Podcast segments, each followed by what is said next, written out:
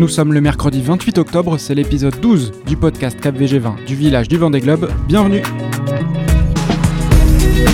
Bonsoir ou bonjour à tous, c'est Alexis Raison et pendant trois semaines je vous emmène avec moi sur les pontons des Sables d'Olonne. En tout cas, j'espère que ça pourra durer jusqu'à la fin de ces trois semaines. Vous avez probablement suivi l'allocution présidentielle du soir, cette annonce de reconfinement national à partir de vendredi. Aujourd'hui, évidemment, tout le village était suspendu à cette déclaration, à ces nouvelles mesures. Bien sûr, aucune décision n'avait été prise avant ça, ni par l'organisation, ni par la préfecture. On devrait en savoir plus euh, demain, mais il ne fait plus aucun doute désormais que le village du Vendée Globe va fermer ses portes au public et que le départ le 8 novembre aura lieu à huis clos. On attend de connaître euh, toutes les modalités précises. En attendant, comment les teams et les skippers vivent ce contexte très spécial à J-11 du coup de canon? Je me suis baladé sur les pontons ce matin, je leur ai posé la question. Alors c'était évidemment avant les annonces officielles, mais on connaissait déjà les grandes lignes. Globalement, pas d'inquiétude majeure dans les équipes techniques. On termine, comme prévu, la préparation des bateaux. C'était le cas chez Omia Water Family, dont le boat captain est Thomas Cardrin. Écoutez-le. Il faut qu'on puisse quand même continuer à travailler euh, le plus tard possible. On continue notre préparation, euh, on a notre planning, euh, on tient notre planning et voilà, nous le but c'est que, en tout cas pour l'équipe technique, le but c'est que Benjamin soit prêt, que le bateau soit prêt et donc on continue entre guillemets comme si de rien n'était quoi. Même chose chez Compagnie du Ligility, Eric Nigon qui euh, chapote le projet de Clément Giraud m'expliquait seulement que ce matin on avait un peu modifié la job list et on avait priorisé certaines choses plutôt que d'autres. On essaye de, se préparer euh, maintenant au, au, mieux et le plus vite possible. Voilà, on se dit si jamais il y a des restrictions euh, d'accès ou des, euh, confinements euh, la semaine prochaine, qu'on ait avancé le maximum de choses sur le bateau cette semaine. Chez MACSF, c'est Alain Gauthier, le team manager, qui fait le point sur la situation. Nous, au niveau préparation, il n'y a aucun souci. Tout suit son cours pour l'instant. c'est plus pour nos invités, bien sûr, que pour MACSF. on a à peu près 30-40 personnes tous les jours. Euh, donc, euh, bah, si c'est fermé, c'est sûr que voilà, ça va être annulé, c'est dommage. Oui, c'est effectivement ce qui attristait un peu tout le monde ce matin, ne pas pouvoir partager avec le public. Pas d'inquiétude particulière, mais de la tristesse. Donc, de nouveau, Eric Nigon et Thomas Cardrin. C'est triste de ne pas avoir de public euh, sur un village. Hein. C'est une des bases du, du Vendée Globe. Hein. C'est une fête pour le public, c'est une fête pour les partenaires, et, c'est sûr que là, c'est voilà, ça craint un peu. Si le village venait à fermer, ce serait malheureux pour les gens qui ne sont pas encore venus euh, voir le ponton. Ce serait un Vendée Globe euh, un peu bizarre. Mais euh, de toute façon, il faut composer avec. Déjà, on a la chance de pouvoir le faire. Et il n'y a pas que le boat captain de Benjamin Dutreux qui voulait positiver.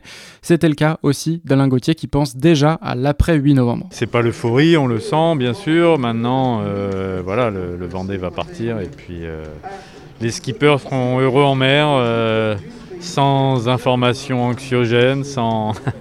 pourront vivre leur vie pendant deux mois et demi. Alors justement, les skippers, il fallait aussi leur poser la question. Ils n'étaient pas forcément très nombreux à se montrer aujourd'hui, mais il y avait Sébastien Destromo, il était là en train de bricoler sur son bateau, je vous en parlerai juste après, et il était plutôt fataliste sur la situation. Partir faire une régate euh, autour du monde, c'est quand même pas tout à fait la priorité du moment, je crois.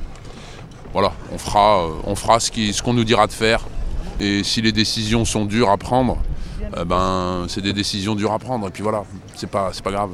Moi, je suis prêt à tout, de toute façon. Je serai prêt à partir le 8 novembre, comme je serai prêt à partir euh, l'année prochaine. Alors, prêt pour le 8 novembre, à première vue, ça semble pas si évident que ça, parce que le bateau Merci fait partie de ceux où il y a toujours un peu de bricolage en cours. Ce matin, alors que je faisais cette tournée de ponton, j'ai avant tout été intrigué par euh, toute une équipe qui prenait des mesures avec des grands bouts de carton sur le bateau. En fait, c'est tout simplement parce que Sébastien est en train de concevoir une casquette pour son bateau en carton. ma cabane? Explication un peu plus détaillée du projet. Voilà, on va recouvrir euh, le cockpit comme ont tous les autres. Ce bateau était un bateau qui était très exposé et je voulais pas du tout euh, faire une, euh, casquette en carbone, truc, non. Je, je trouve qu'on peut aujourd'hui utiliser des matériaux biosourcés pour tout ce qui n'est pas structurel sur les bateaux et la casquette était un super banc d'essai sur le vent des globes. Du carton donc sur un bateau qui part faire le tour du monde, difficile à croire, mais c'est bien le cas. Et donc c'est un cartoniste, Stéphane Munoz, qui était à bord du bateau avec ses gabarits. Il va fabriquer plusieurs dizaines de petites poutres en carton. Pour avoir une assise, pour pouvoir revenir euh, fixer une plaque euh, de carton dessus et dessous. Tout ça est collé, assemblé. Une fois que c'est collé, assemblé, on va empaqueter tout ça avec euh, du papier craft. Et une fois que ça va être empaqueté et que ça, ça va faire comme un bloc, on va tout résiner. Avec euh, des produits spécifiques que j'utilise jamais en principe, euh, mais là qui sont spécifiques à, à, à l'humidité. quoi. Alors je me suis quand même permis de lui demander si ce dispositif avait déjà été testé. Sur un bateau, non. Par contre, j'ai roulé sur euh, les poutres avec ma voiture, voir pour un test de solidité. quoi. Donc ça, ça fonctionne, ça supporte une tonne 4. Et alors, est-ce qu'une fois installée, cette casquette sera expérimentée avant le départ? Eh ben non, toujours pas. Non, euh, non, elle sera pas encore faite. On navigue vendredi, mais elle sera pas, elle sera pas opérationnelle. Mais c'est pas grave, c'est pas grave. C'est une casquette, c'est un truc de protection du skipper. Si euh, si cette casquette ne tient pas, euh, ne tient pas la distance, qu'est-ce que ça peut faire? Forcément, j'ai été obligé de lui dire que c'était une opération qui allait encore euh, beaucoup faire parler de lui, mais Sébastien Destromo assume totalement. Alors euh, ça fait un peu panique, ça fait un peu clochard, ça fait un peu tout ce qu'on veut, mais, mais moi ça me plaît. Ça va être génial et, et euh, c'est un, test grandeur nature hein, évidemment et on est à 10 jours du départ et, et on va construire la casquette et partir avec. On lui souhaite en tout cas de partir avec cette casquette et on souhaite d'ailleurs à tous les skippers de pouvoir partir dans 11 jours malgré ce contexte, malgré ce reconfinement annoncé donc pour vendredi. En ce qui concerne les médias, bien sûr, on est aussi en attente de réponse. On espère savoir dès demain si on peut continuer à travailler sur le village, à le faire vivre finalement par procuration.